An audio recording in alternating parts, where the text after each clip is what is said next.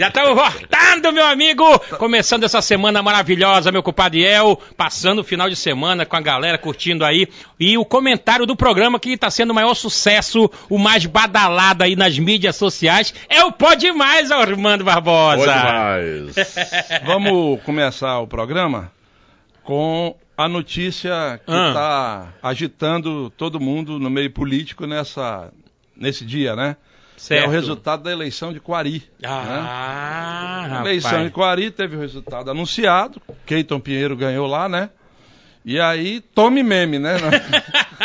Nas redes sociais, etc. E eu vou pedir para o nosso diretor para a gente já abrir o programa mostrando dois desses memes aí que circularam muito hoje é, a propósito da eleição de Quari.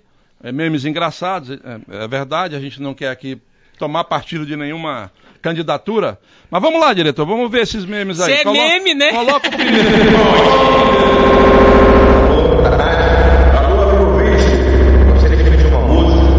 Que música você quer? Pega o beco! A canoa tá no porto e o remo tá do lado.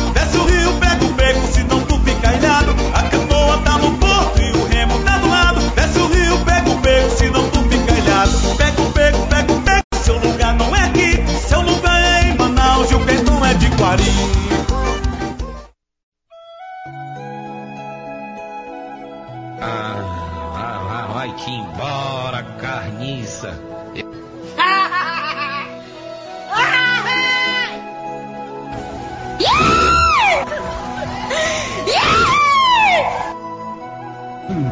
Vai, bichinho. O governador mandando retirar tudo.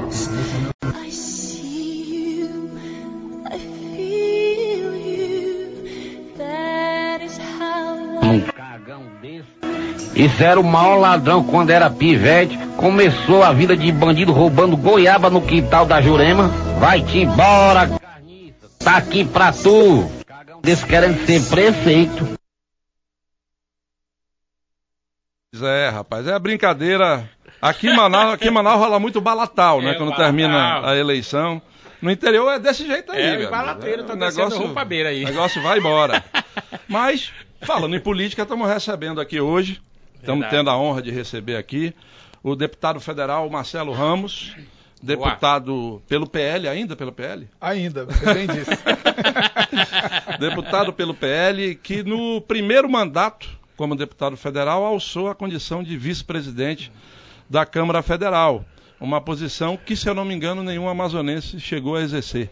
Não, a, Definitivamente. Uma... Interinamente pode ser que sim, né? Não, na verdade, nem, interim... nem interinamente. O maior cargo que um amazonense já ocupou na mesa foi o ex-deputado Joel Ferreira. Em 1982, ele foi segundo secretário. Joel Ferreira. Grande Joel Ferreira, que era, inclusive, evangélico, né? foi um dos primeiros parlamentares evangélicos que, que, nós tivemos aqui, era, era da Igreja Batista, sim. da tradicional Igreja Batista e foi um deputado de destaque aqui nesse período.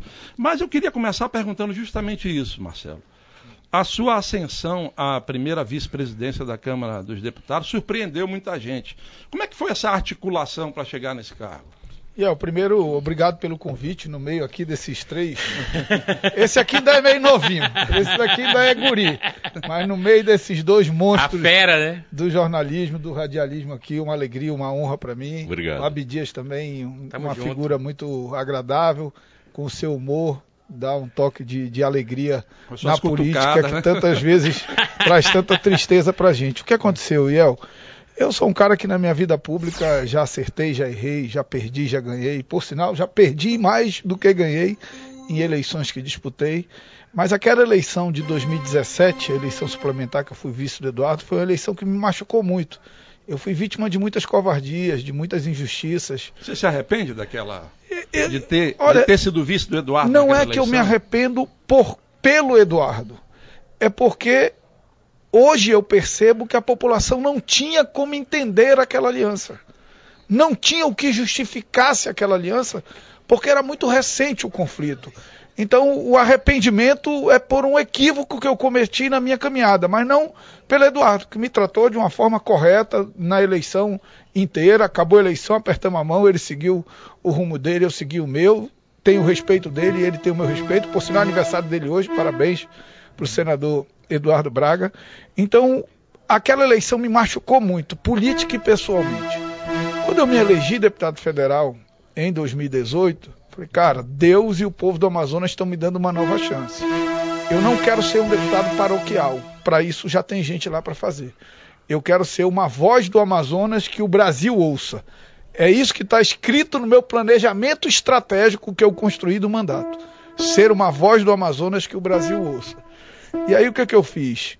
Antes de tomar posse, eu fui para Brasília, conversei com o meu partido para discutir ocupar posições importantes. Então, eu garanti uma vaga na CCJ, eu garanti a comissão, comissão de Constituição, Constituição e Justiça. Justiça só para explicar, porque exatamente, nem todo mundo sabe o que, que é. Que é a comissão mais importante da casa, as vagas são muito disputadas.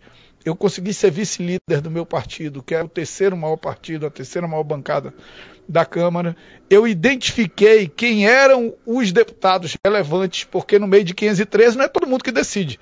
Tem ali 50 que decidem. Falei, opa, com quem que eu tenho que me relacionar? Então, eu tenho que me relacionar com o presidente Rodrigo Maia, eu tenho que me relacionar com Arthur Lira, que já era uma liderança importante, com Elmar Nascimento, que era o líder do bloco, que era o maior bloco, e aí eu fui criando relações com essas pessoas.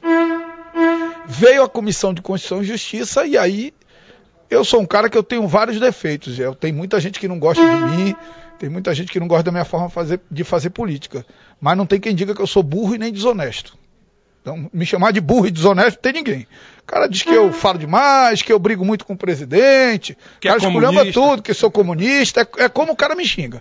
Agora, burro e desonesto e pouco trabalhador, ninguém consegue dizer isso de mim. Goste de mim ou não goste. Então, eu me destaquei na Comissão de Constituição e Justiça, estudando as matérias, dando sempre um passo na frente de todo mundo. Comecei a me destacar no plenário, porque ninguém do meu partido usava a tribuna e eu era um deputado. Eu sou um deputado que usa a tribuna todo dia, toda sessão. Então, usava o tempo de líder do partido, toda sessão, porque eu era vice-líder e o líder não, não usava. Então, isso foi me dando um destaque. Veio a comissão da reforma da Previdência, e ali na reforma da Previdência, eu digo que naquilo ali surgiu um novo Marcelo. A minha esposa me assistia na televisão e dizia, me ligava e dizia, quem é esse cara que está aí presidindo? Porque você sabe, você já me acompanhou há muito tempo, eu sempre fui um cara muito beligerante, muito conflituoso. Quem não pensava igual a mim, eu xingava, falava mal, esculhambava. E eu virei na Câmara hoje um conciliador, um construtor de convergências. Então, ali na comissão, dialoguei muito com a oposição, dialoguei muito com o governo. Aprovei uma reforma que ninguém conseguia aprovar sem muito conflito. E isso me colocou num outro, num outro patamar, vamos dizer assim. Apesar de não ser flamenguista. Veio, tá apesar de não patamar. ser flamenguista. Nem o Bruno Henrique. Disso, disso podem me xingar também, né? Eu disse que não pode de alguma coisa, de, mas de flamenguista também, pode, também não podem me xingar. Aí veio a segunda instância que criou uma grande confusão dentro da Câmara. Inclusive deve votar o relatório essa semana. E no meio das grandes confusões da Câmara, eu virei o cara conciliador. Então, chamo o Marcelo para ser o presidente. Isso foi me dando destaque e relevância ali. E ganhando a confiança dos meus colegas por uma atitude leal e por valorizar o mandato. Eu fico muito em Brasília, eu trabalho muito dentro do plenário, eu estou sempre um passo na frente, porque eu leio tudo que vai ser votado. Então, acho que foi isso que fez com que eu ganhasse o carinho, a confiança dos colegas. Havia uma previsão de eu ser candidato a presidente mas acabou que eu achei mais prudente fazer essa composição que me garantiu a vice-presidência.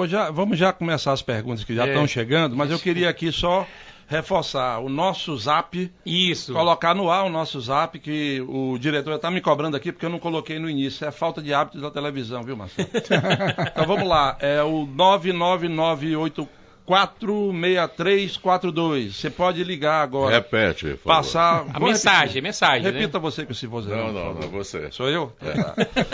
999846342. Nosso zap está no ar. Para você mandar seus suas questionamentos, perguntas, né? suas perguntas, sua crítica, seu elogio, seja lá o que for, nós vamos estar tá reproduzindo a galera aqui. também está tá nas mídias sociais aí do, do Grupo Diário, né? Você está no Facebook, então mandando aqui as, as perguntas Aqui o Jucinei Souza Silva. É, Marcelo, em 2017 você deu um bote errado. Você falou uma coisa e fez outra. Mas isso não faz de você a pior pessoa. Muito ao contrário. Você com certeza cresceu e aprendeu com seu erro. Isso é verdade? Sim. Ele comentou isso aqui. É, eu, eu comecei comentando isso. Nada nada na minha vida pública me ensinou mais do que aquela eleição de 2017. Então vamos explicar para quem não, não... Souza Silva. Vamos explicar para quem não está inteirado. Né? Em 2014, o Marcelo Ramos foi candidato a governador. Isso. Foi o terceiro colocado.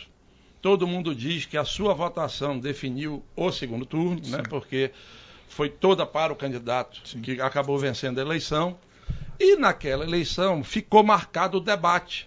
Se eu não me engano, o debate da TV A Crítica. Da Band. Da Band. Da Band. Nesse debate. O primeiro debate. Nesse debate da. Ficou marcado uma participação dele em que ele falou para o candidato Eduardo Braga que ele devia ajoelhar no milho. No milho. Isso ficou muito marcado. É importante entender o, o contexto. contexto. Ele estava criticando o Melo. Certo.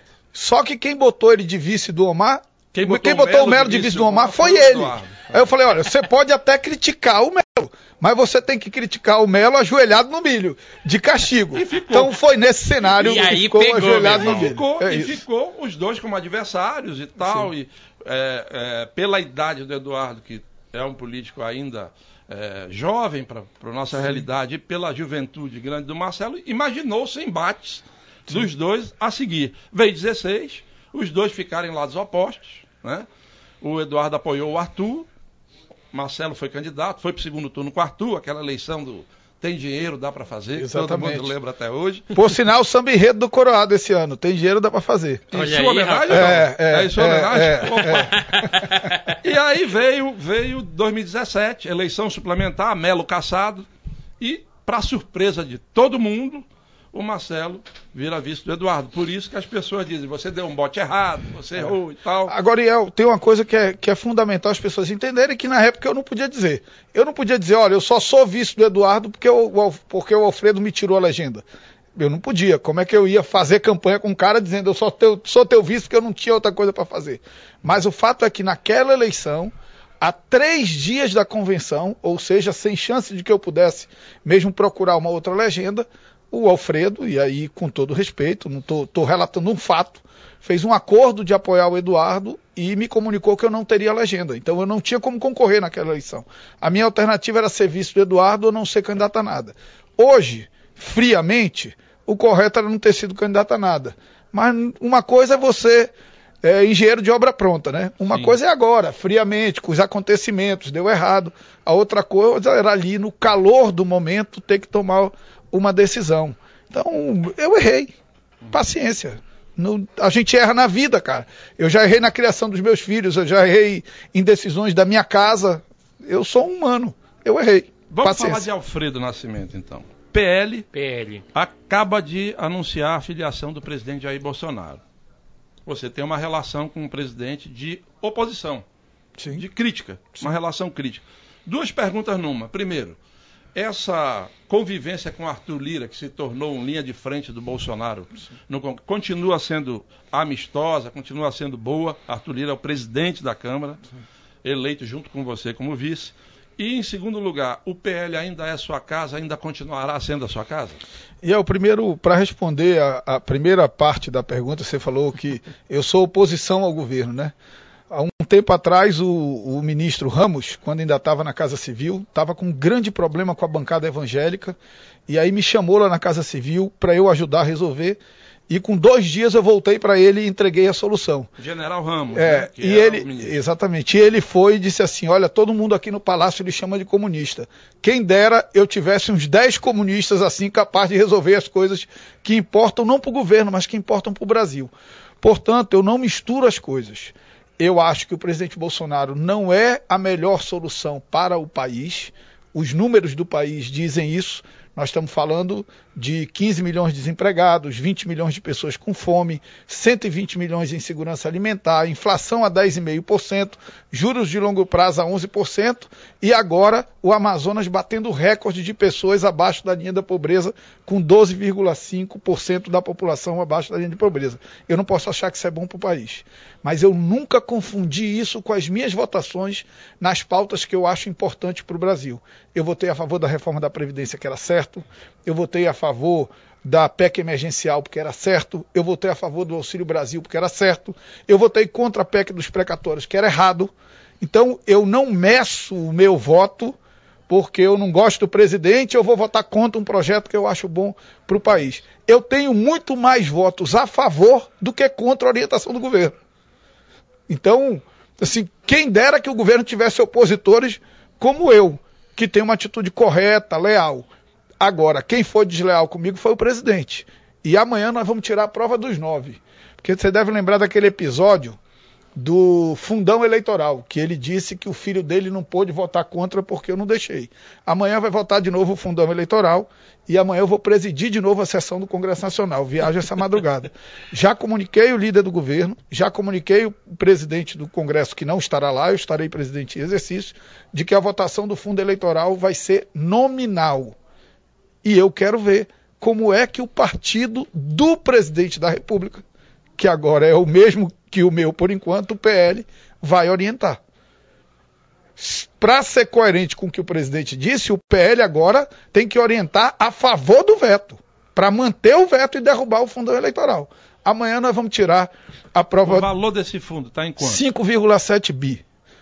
Que o presidente já tinha dito que não. Que não, não, aceitava. não aceitava. Vamos ver. Vai como... ser votado amanhã, amanhã esse mesmo valor. Amanhã esse mesmo valor e vamos ver como é que o partido dele que agora é o PL, vai orientar. Se vai orientar a favor ou contra. Então bora né? lá. Bora agora lá. amanhã é a prova Qual dos. É o horário da votação? Amanhã é a prova dos nove. A sessão está marcada para as 14 horas. Então bora lá acompanhar na TV. Isso. então, TV primeiro Federal. isso. Em relação ao, ao presidente Arthur Lira, é, quando o presidente Arthur Lira me procurou pedindo para que eu fizesse uma composição com ele e fosse vice, eu já sabia que ele era alinhado ao governo e ele já sabia que eu era um deputado independente. Portanto, eu não posso cobrar a independência dele e ele não pode cobrar alinhamento ao governo minha.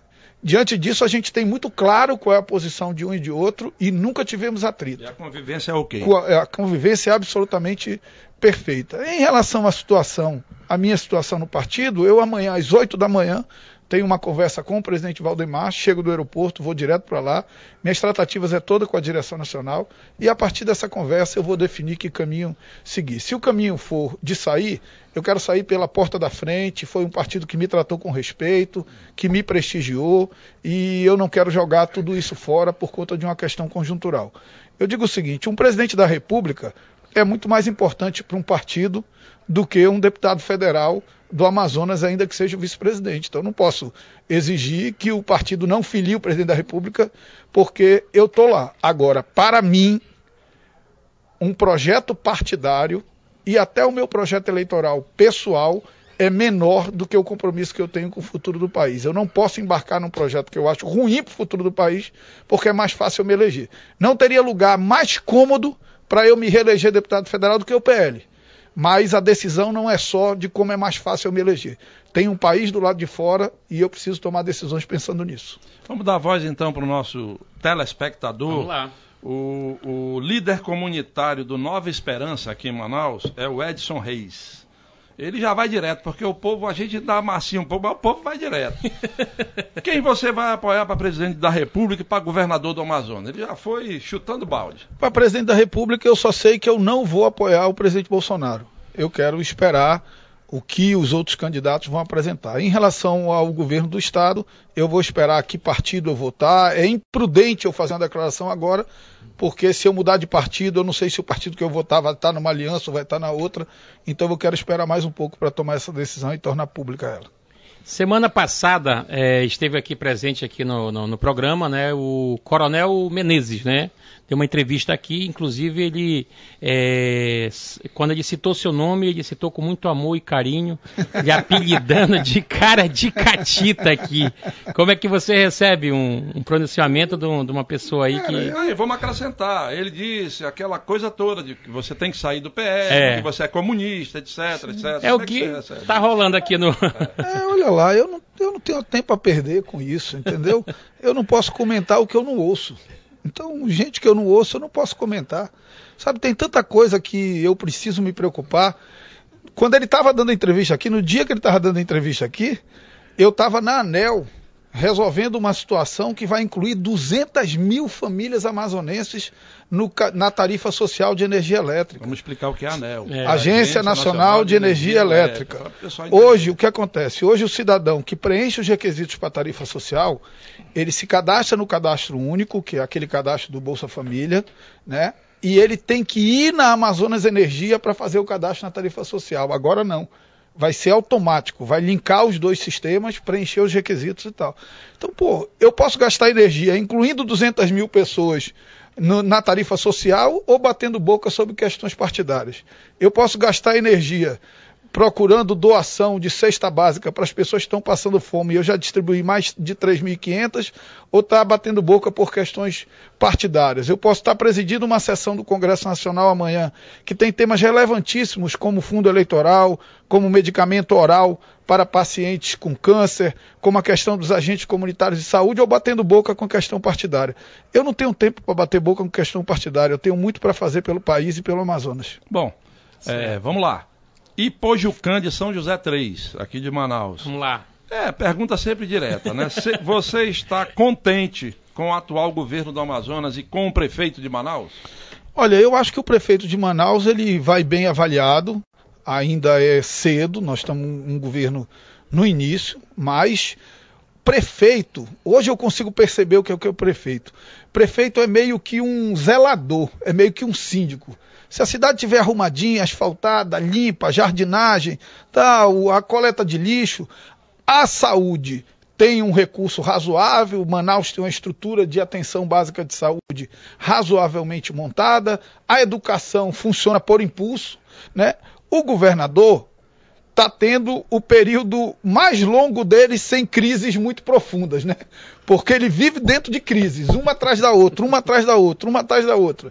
Então, acho que o governador tem gastado mais energia com essas crises do que governando. Mas é, é, eu ainda não tenho decisão de que caminho vou seguir e acho que os dois estão se esforçando.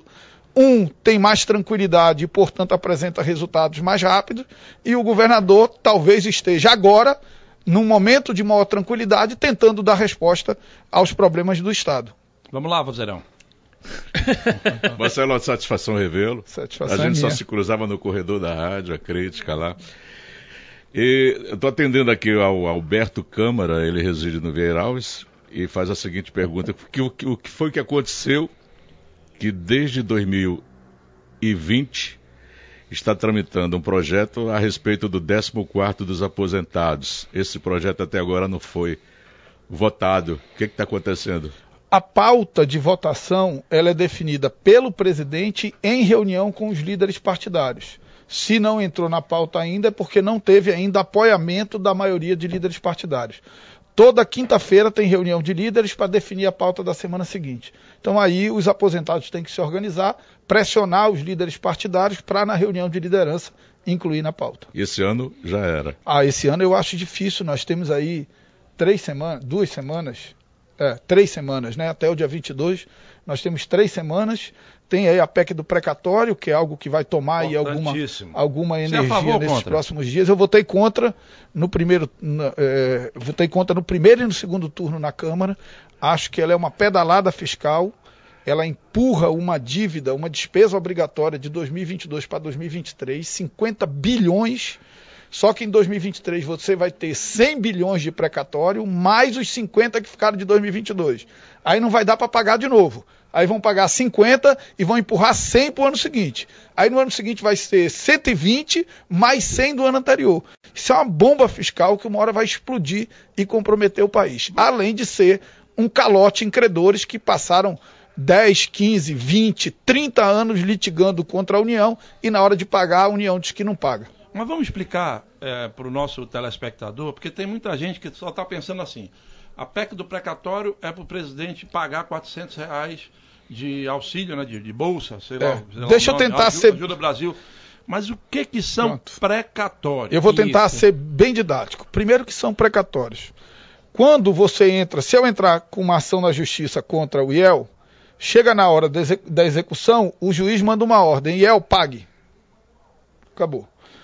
Se a União entrar com uma ação contra mim, também o juiz vai mandar uma ordem para mim, Marcelo, pague. Quando eu entro com a União, contra a União, o processo é diferente. Quando eu entro contra a União, quando acaba o processo, quando ele transita em julgado, que é o termo técnico, o Supremo Tribunal Federal manda uma ordem para a União. Inclua tanto de precatório para pagar no ano que vem.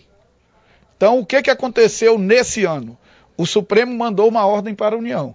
Inclua no orçamento de 2022 89 bilhões de precatório. Certo? Só que o governo quer pagar o Auxílio Brasil de 400 reais. O problema não é financeiro. O problema é que no Brasil existe um negócio chamado teto de gastos. O que, que é o teto de gastos? A despesa de 2022, a despesa discricionária, aquela que não é obrigatória, tirando folha de pagamentos, coisas que o governo não pode escolher pagar ou não pagar, as despesas discricionárias elas só podem crescer a inflação. Então, a inflação nesse ano, eles estão mudando também o período de apuração. No texto hoje é de julho a junho. Eles estão mudando de janeiro a dezembro. De junho a julho, vamos considerar o que ainda está, porque ainda não foi aprovada a PEC, dá 6,25.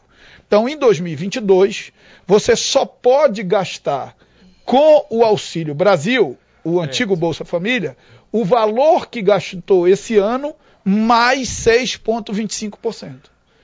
O valor que pagou esse ano mais 6,25% não dá para pagar os 400 reais. Então você tem que tirar alguma coisa de dentro desse teto para abrir o espaço para pagar os 400 reais. Eles resolveram tirar os precatórios. A minha defesa é tirar o precatório do, do teto, abrir o espaço fiscal, pagar o bolsa de 400 reais e pagar o precatório fora do teto. Por quê? O teto de gastos é para despesas discricionárias. É para despesa que o governo pode escolher pagar ou não pagar. O precatório não é discricionário, é uma despesa obrigatória. Então, tecnicamente, o precatório nunca deveria ter estado dentro do teto de gastos. Então, essa é a grande confusão. Só que a turma aproveitou que tem que abrir 40 bi de espaço fiscal para pagar o bolsa e fez umas gambiarra lá para abrir 100 bi para pagar também emenda de RP9, fundo eleitoral para pagar mais um monte de coisa. O que, é que o Senado bronca, né, que, que o Senado fez? Tirou o precatório do Fundef, que é uma parte dos precatórios, é 19 bi desses 89 e limitou nos 40 bi só para pagar o Auxílio Brasil. Vai essa confusão, vai voltar para a Câmara, vamos ver o que, que vai dar. O Jorge Lima, do Centro, está dizendo o seguinte: tem um projeto de lei que já foi aprovado pelo Senado, segundo ele, sobre o salário dos enfermeiros e técnicos em enfermagem. Verdade. E, segundo ele, está parado na Câmara. O que, que o senhor tem a dizer sobre não, isso? Esse projeto foi aprovado, salvo engano, semana retrasada pelo Senado. Então, assim, não está parado, porque está parado, parece assim que está um tempão lá na Câmara parado. Eu acho que ele foi aprovado semana retrasada no Senado, que é o piso dos enfermeiros. É, depende dos líderes e do presidente colocar na pauta. É a mesma situação do 14. Colocando na pauta, eu voto a favor. Tem uma Fala. pergunta aqui do, do telespectador. É... Nossa atenção básica de saúde tem uma cobertura muito baixa aqui em Manaus. O senhor tem projetos para aumentar a cobertura de atenção básica aqui em Manaus? Perfeito, essa, essa pergunta é perfeita. Veja, o interior do estado do Amazonas, ele tem praticamente 100% de cobertura de atenção básica e de estratégia de saúde da família. Mas Manaus não tem 40% de cobertura. Qual é o problema de não ter cobertura de atenção básica e de estratégia de saúde da família? Você vai já dizer. Porque agora eu tenho que pagar a lojinha rapidamente. Opa! Senão meu diretor aqui Opa! permite. Então pronto. Mas, na, volta, vamos, na volta eu explico. Vamos falar da atenção básica de Manaus, que é muito importante. Muito. Porque tem uma briga. O governo diz que a atenção básica, a prefeitura não, não dá atenção à saúde, é etc. Então, nós vamos falar sobre isso já já. Na volta do intervalo tem muita pergunta aqui. Vamos faturar!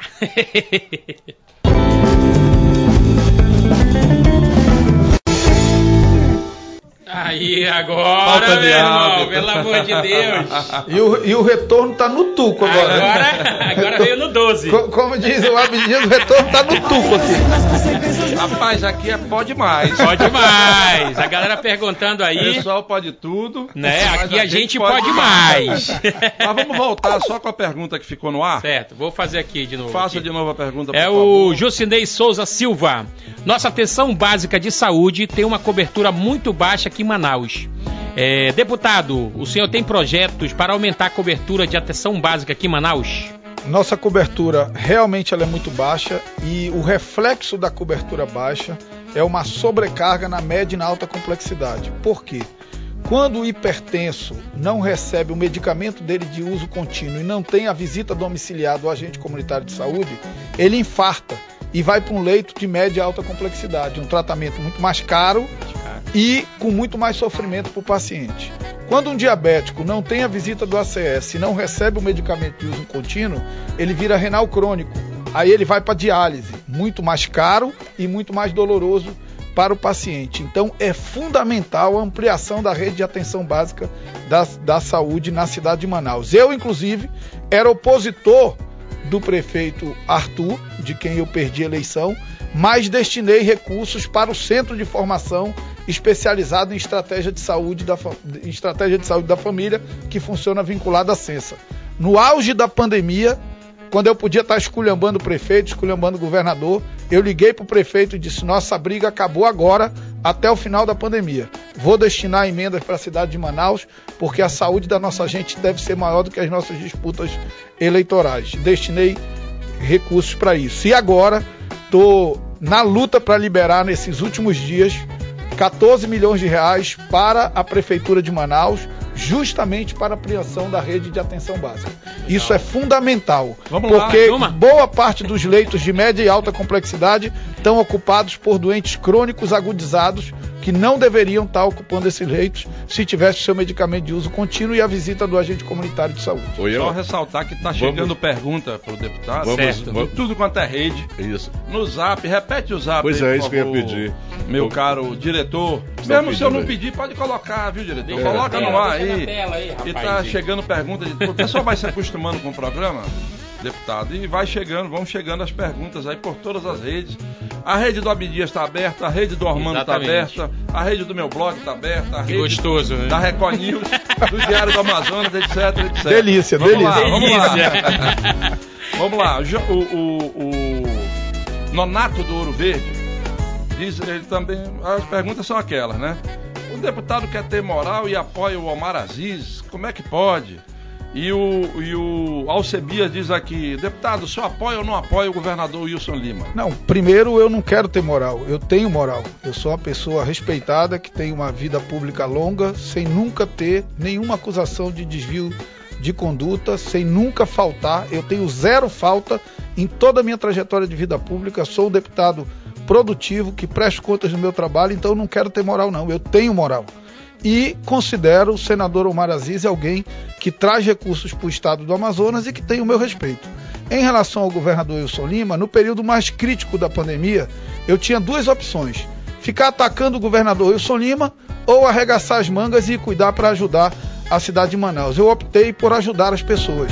Consegui doação de oxigênio com a embaixada da China, consegui um avião para trazer oxigênio líquido que o governo federal se negou a usar com a embaixada dos Estados Unidos, consegui álcool gel, máscara com Itaú, com a Coca-Cola, doação de oxigênio com o Luciano Huck. Então me virei para estar presente e ajudar o Amazonas a superar aquela dificuldade.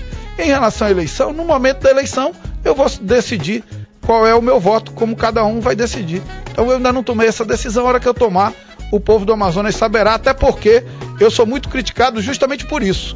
Porque eu sou daqueles que eu acho que o povo tem direito a concordar ou discordar das minhas posições. Ele não, não tem direito a não saber. Às vezes eu abro página de político, parece página de, de coach de autoajuda. Hoje o dia amanheceu lindo. Pense no melhor que você vai vencer, né? Mas aí tu pega o cara não tem opinião sobre nada. Eu tenho opinião sobre tudo. Quem tem opinião sobre tudo sempre vai ter concordância e discordância. E eu recebo isso com tolerância e espírito democrático, que é o que aqui, me move. Aqui tem uma pergunta lá de Parintins, Arley Júnior. Boa noite, amigo. Eu acompanho sempre o deputado Marcelo e sei que ele já conseguiu muitos recursos aqui para Parintins. e sei também do carinho que ele tem por nossa cidade. A pergunta é o que ainda vem de conquista aqui para nossa ilha? Isso é o pessoal que está assistindo o Pode é, Mais pelo YouTube. Pelo YouTube. Legal. O YouTube de três redes nossas está transmitindo nesse momento. Exatamente. Primeiro, nenhum deputado na história, não é nessa legislatura, nenhum deputado na história, deputado, colocou tantos recursos no município como eu coloquei em Parintins. Já são mais de 30 milhões de reais em dois anos. Inclusive, segunda-feira agora, mais um milhão de reais na conta para a rede de atenção básica. Recursos para construção de escola, recursos para atenção básica de saúde, a compra das usinas lá do Jofre, do Jofre Coen. Estou trabalhando agora para trazer a usina que foi doada para o Padre Colombo. Estou negociando tanto com a Gol como com, com, a, com, a, com o Ministério da Aeronáutica para ver qual dos dois que vão trazer a usina de oxigênio. Recursos para assistência social, que construiu o CRAS, o CREAS, que construiu aquele rede de atenção de crianças em situação vulnerável, que construiu o centro de atendimento do idoso, que comprou veículos para o Conselho para o Conselho Tutelar, Tutelar, e agora mais um milhão de reais caíram na segunda-feira para o custeio de saúde. Então quer dizer que tem dinheiro e está dando para fazer. Dinheiro. Se gastar bem, dá para fazer. se não bagunçar, se não gastar mal, dá para fazer. Dá para fazer. E também tem um compromisso com o presidente Antônio Andrade, do Boi Garantido. Garantido. Eu sou caprichoso, porque a minha família sempre teve muito próxima ali, era vizinho do Caprichoso, mas eu tenho hoje uma proximidade muito grande com um cara que eu reputo muito sério, respeitável, que merece todo o meu apoio, que é o presidente Antônio Andrade, e tenho compromisso, já destinei também recursos para o festival no ano que vem. Tem uma o que é dinheiro dá para fazer, tá recorrente aqui também, viu? É. Muita gente relembrando. E, e uma pergunta recorrente de vários é, é, sobre, usando a frase tem dinheiro, dá para fazer, o senhor não acha que o Amazonas tem muito dinheiro e investe pouco no que é para investir? Eu acho que dá para fazer muito mais com o dinheiro que tem. Eu já repito isso há muito tempo. O Amazonas é um estado é, abençoado do ponto de vista fiscal. Veja, El, em 2020, todos os estados da federação tiveram queda de ICMS. O Amazonas teve crescimento do ICMS em 2020.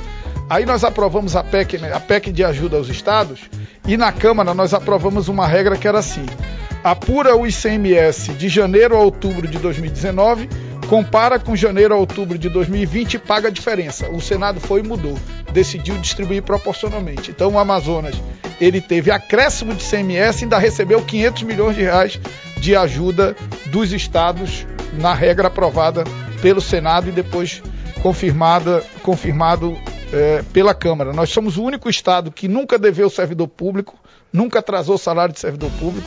Nós somos o único Estado que nunca pediu socorro da União para pagar suas contas. Então, nós somos um Estado privilegiado do ponto de vista fiscal e com mais gestão, com mais qualidade de gestão, com mais objetivos claros de onde a gente quer chegar, priorizando a geração de emprego e renda, que é o que é fundamental para a população.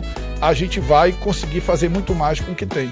Eu não tenho dúvida de que dá para fazer muito mais com o que tem. Vai lá, Romandão. A Iris Mata, Mata com dois T's, ela fez questão de aqui. Ela é de Maués e está pedindo ao deputado Marcelo Ramos que dê uma olhadinha em loco o problema do Rodway, o Porto de Manaus. Eles estão cobrando até para cuspir.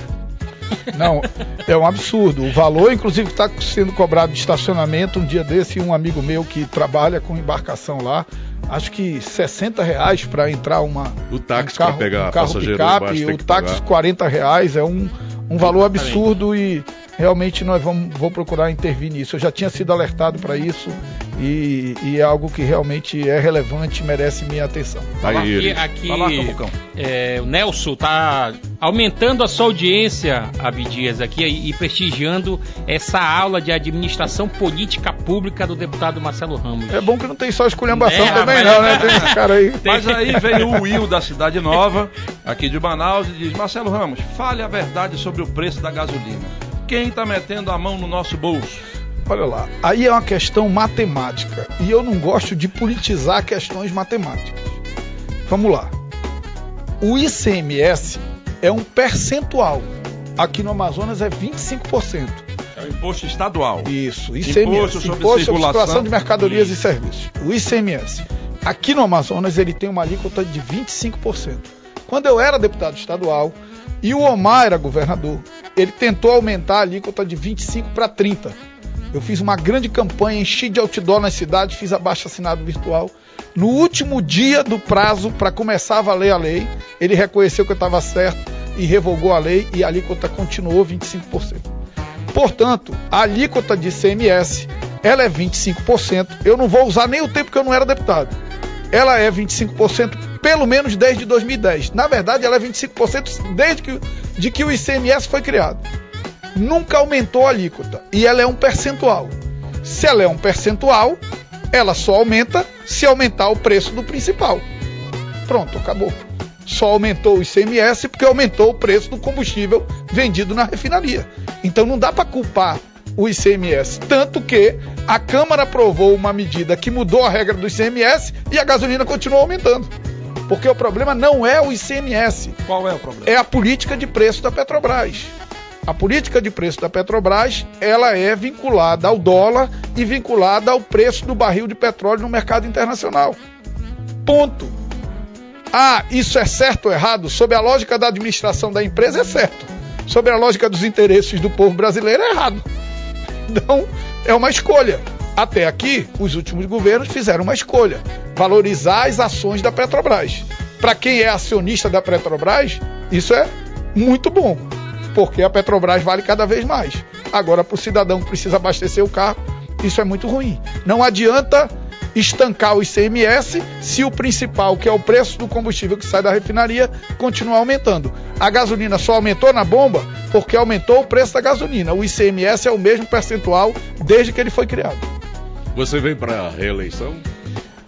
Olha, Essa é uma tem... pergunta recorrente aqui também, viu, Armando? Aqui é... no, no nosso zap e nas redes, a pergunta é recorrente. Você vem para a reeleição, acredita na reeleição ou é candidato a governador? Porque na semana passada, aqui eu quero pedir desculpas ao colega, um, um analista da TV Norte, que é o SBT aqui. Um abraço ao meu amigo Sérgio Brinjo ele assiste aqui a gente também. É o dono da TV Norte, mas ele assiste a gente. Se espirrar, saúde, é... tá? Meu amigo, meu amigo fraterno. E o, e o analista que, me desculpe, eu, eu realmente esqueci o nome, disse que tinha uma informação exclusiva de que o senhor estava articulando uma candidatura a governador. Então, pegando o gancho do Ormando, é reeleição ou é outro mandato que você vai disputar? Olha, eu não excluo nenhuma possibilidade nessa eleição. Óbvio que o caminho natural é eu disputar a reeleição, até porque eu tenho um sonho de presidir a Câmara. E acho que esse é um caminho bem construído para, em algum momento da minha trajetória, no próximo mandato, presidir a Câmara. Tem muitas possibilidades disso. Então, esse é um caminho natural, mas eu não excluo nenhuma possibilidade. Eu, eu não fecho a possibilidade de ser candidato ao governo. Agora, claro que ninguém é candidato ao governo de si mesmo. Só que eu acho, e digo isso com muita sinceridade, sou criticado pela minha equipe daqui, sou criticado pela minha equipe de Brasília. Eu digo com muita sinceridade: não é hora de pensar em eleição. O país do lado de fora tem 15 milhões de desempregados, tem 20 milhões de pessoas passando fome. No caminho que eu vim aqui, pelo menos 10 pessoas paradas com os filhos no meio da rua pedindo alguma coisa para comer. Aí o cara que é político está pensando em eleição, ele está de sacanagem com o povo. O cara que nesse cenário hoje tá pensando em eleição, tá de sacanagem com o povo. Não tem noção de qual é a responsabilidade dele.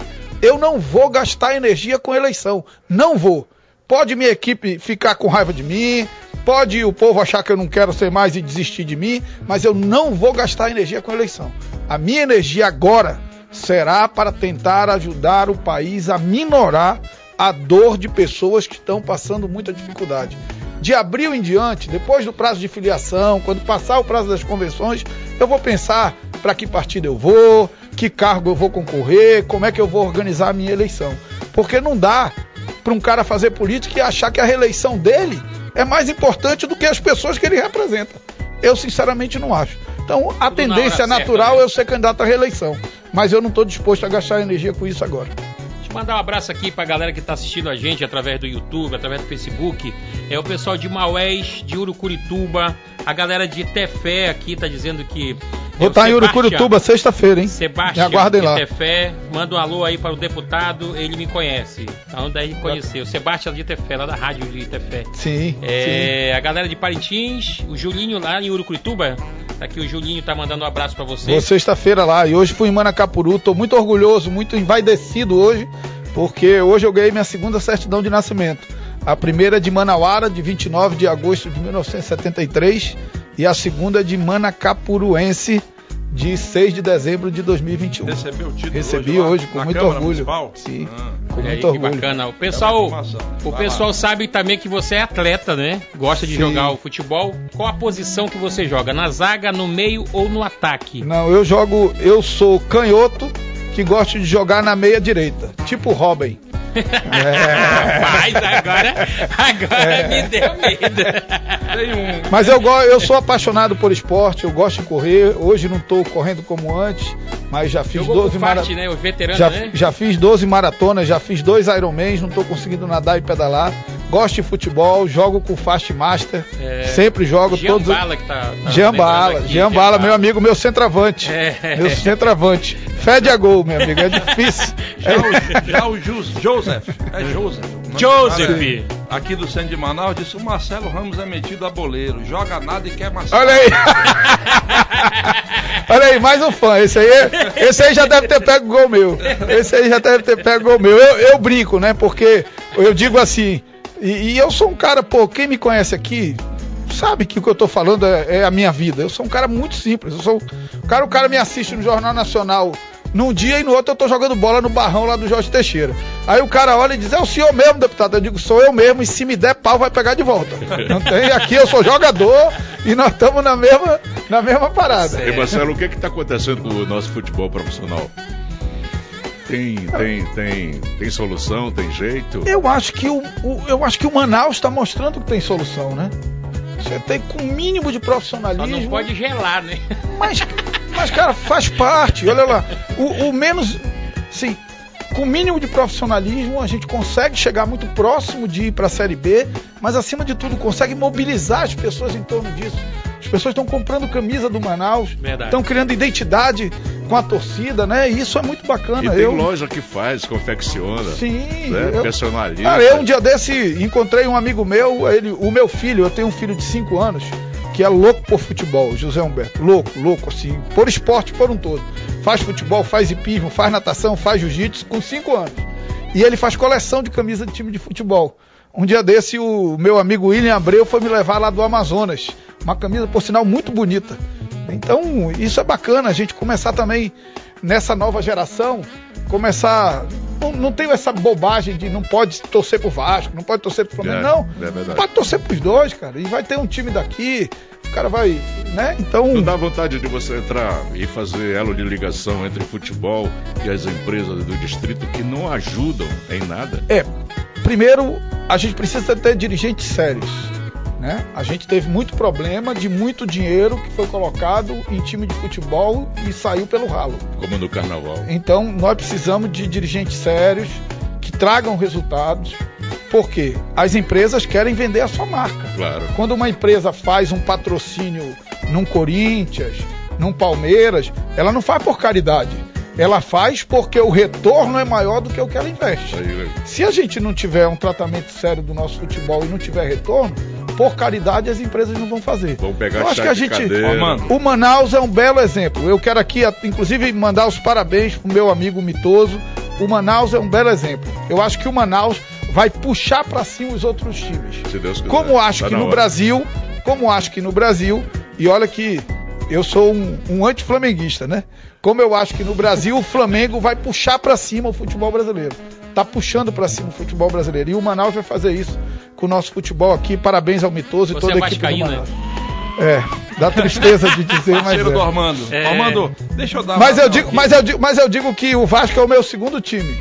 O primeiro é quem estiver jogando Não, contra o Flamengo. Mas o Vasco sempre é o segundo, né? até, até, na minha torcida, até na minha torcida. Deixa eu dar vazão aqui, ó, é. o pessoal tá com curiosidade. O Sacobel, Sacobel o nome, da, da colônia Terra Nova. Deputado, o senhor sai ou não sai do PL? Ele insiste nisso. São Amanhã... várias perguntas recorrentes. Não, é, essa, essa decisão, muito provavelmente, ela sai amanhã. Eu terei uma reunião amanhã, às 8 da manhã, com o presidente nacional do partido. Há um apelo da bancada, há um apelo do presidente nacional do partido para que eu permaneça, mas é uma situação muito desconfortável para mim por conta da questão local. Mas Deputado amanhã eu resolvo Marcelo isso. Ramos, o Daniel da Silva, do bairro Colônia Terra Nova 2 eu estou achando que o senhor vai apoiar o ex-presidente Lula. É a opinião dele aqui. Eu só sei, até aqui em relação ao presidente, eu só sei que eu não vou apoiar o presidente Bolsonaro. A minha decisão sobre o meu apoiamento, o povo vai saber quando eu tomá-la. O Mário Alencar, nessa mesma linha, o Mário Alencar da Redenção, ele diz o seguinte: Deputado Marcelo, vai ter terceira via ou vai continuar essa polarização? Eu acho muito difícil a viabilização de uma terceira via. Para que uma terceira via se viabilizasse, o presidente Bolsonaro precisaria derreter. Eu não consigo ver o presidente Lula fora do segundo turno. E para o presidente Bolsonaro derreter, você tem que considerar um presidente com a máquina não conseguir nem ao segundo turno. Isso seria uma situação muito inusitada. Além do mais, eu acho que falta a quem se apresenta como terceira via apresentar um projeto para o país. Bem ou mal, você sabe o que Lula representa, bem ou mal, você sabe o que Bolsonaro representa. Esses que se apresentam como terceira via simplesmente negam Lula e Bolsonaro, mas não apresentam uma alternativa de futuro para o país. Acho que falta isso para que um ou outro possa se viabilizar aí nesse meio campo. Nosso colega jornalista Luiz Moraes, um abraço Luiz, está assistindo a gente aqui Boa. e manda uma pergunta, deputado. O Amazonas é o estado da Amazônia brasileira. O Luiz tem uma atuação longa na questão agrária, na questão do, do, do, da chamada produção rural. Né? É, é, cobre isso há muito tempo na rede amazônica, na crítica, em vários locais. O Amazonas é o estado da Amazônia brasileira com a maior cobertura vegetal, com 97% de floresta preservada. Tem áreas antropizadas, eu não sei o que é isso, mas estou reproduzindo, ele deve saber. Áreas que o homem já entrou. Suficiente para sermos autossuficientes na produção de alimentos, sem desmatar uma árvore sequer. Quais, quais são, na sua opinião, as alternativas econômicas para não dependermos eternamente da Zona Franca de Manaus? Inclusive lançando mão da mineração na legalidade. Você acredita nisso? Eu, eu acredito nisso. Primeiro, eu fiz um discurso sobre isso, depois eu vou mandar para você, eu na última quarta-feira lá na Câmara dos Deputados, após aquele episódio lá de Altazes, das balsas lá, dizendo o seguinte: eu não teimo com a realidade. Tem 8 mil balsas daquela. Incendiaram 161. Vão incendiar as 8 mil? Não vão. O Estado brasileiro dá conta de fiscalizar 365 dias, 8 mil balsas na extensão inteira do Rio Madeira? Não dá. Então a escolha é: nós vamos continuar fingindo que não tem essa mineração. Aí o Estado finge que fiscaliza.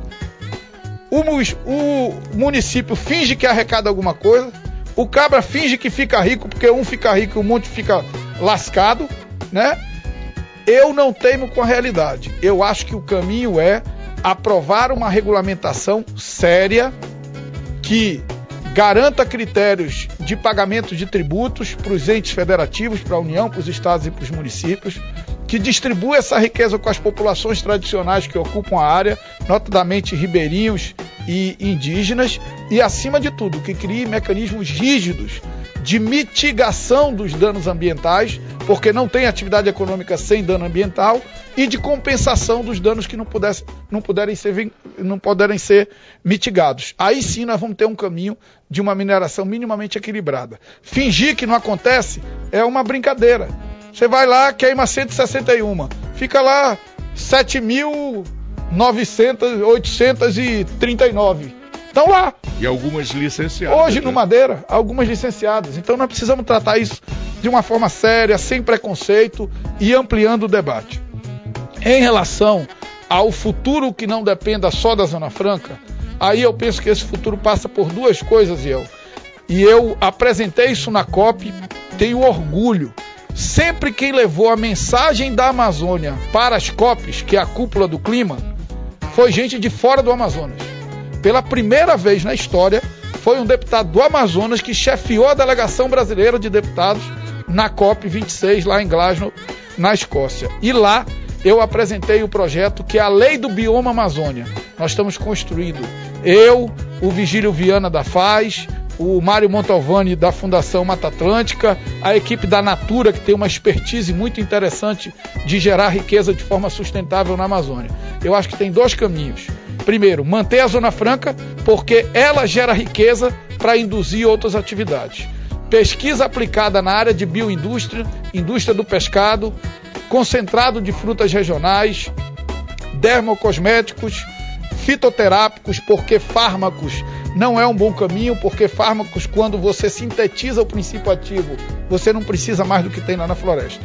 Então, a floresta não tem riqueza, ela tem potencial de riqueza. Tem que ter pesquisa aplicada para tirar de lá e colocar na prateleira. Nós nunca tivemos investimento nisso.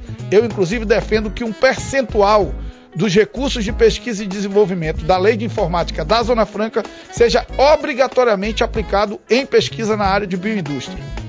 Certo? Primeira coisa. Segunda coisa, regulamentar o mercado de crédito de carbono no Brasil. Nós temos os maiores ativos florestais do planeta, a maior capacidade de sequestrar carbono da atmosfera pela floresta amazônica e não conseguimos monetizar isso, não conseguimos transformar isso em riqueza. Então, o mercado de crédito de carbono, valorizando uma indústria a partir da floresta em pé e o mercado da bioindústria sustentável, eu acho que é o futuro para equilibrar e dar sustentabilidade para a Zona Franca. Legal. Estamos chegando ao final da nossa Já entrevista, passou rápido. Passou rápido. Quando que pena, que pena, que pena. foge das perguntas. Verdade, verdade. rápido. Temos pouco mais de, pouco menos de um minuto. Queria deixar aqui um abraço ao deputado, agradecendo sua presença Vascaíno, e também a oportunidade, é. nacionalino. a oportunidade de, da sua despedida. Não, eu quero agradecer você e ao dizer do carinho, do respeito que eu tenho pelo teu trabalho, pela tua trajetória no jornalismo, agradecer o Ormando, uma pessoa Obrigado. também querida, um dos maiores conhecedores de samba oh, do, nosso, do nosso estado, e o Abdias, um humorista também que tem o carinho de todo mundo e que trata coisas sérias de forma criativa, de forma Legal. bacana. Dizer que eu sou um cara com qualidades e defeitos, como todo mundo, acerto e erro. Procuro ser um trabalhador dedicado ao meu ofício e procuro devolver ao Estado do Amazonas com muito trabalho a confiança que recebi. Obrigado. Muito obrigado, obrigado. que Deus abençoe você. Amanhã tem Chico Preto, não pode mais. Vamos, vamos descansar que amanhã tem mais. Um, bora, um grande abraço, uma boa noite a todos. Bora, bora, bora, bora. Bora, aquela festa canhões, vambora. Bora. Yeah.